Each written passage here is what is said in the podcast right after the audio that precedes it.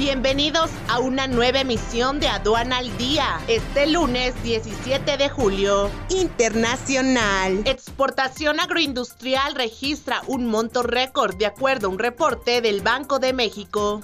Producción y exportaciones de tequila reportan un crecimiento en el primer semestre del 2023. El superpeso le quita 5.300 millones de pesos de los ingresos por ventas de exportación a los tomateros.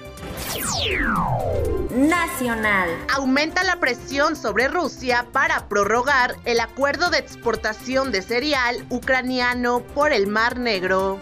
En 2022 el comercio mundial de gas natural licuado alcanzó un nivel récord con una medida de 51.700 millones de pies cúbicos al día.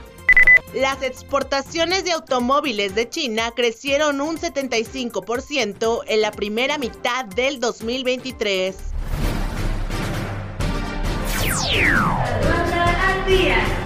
Este es un servicio noticioso de la revista Estrategia Aduanera. EA Radio, la radio aduanera.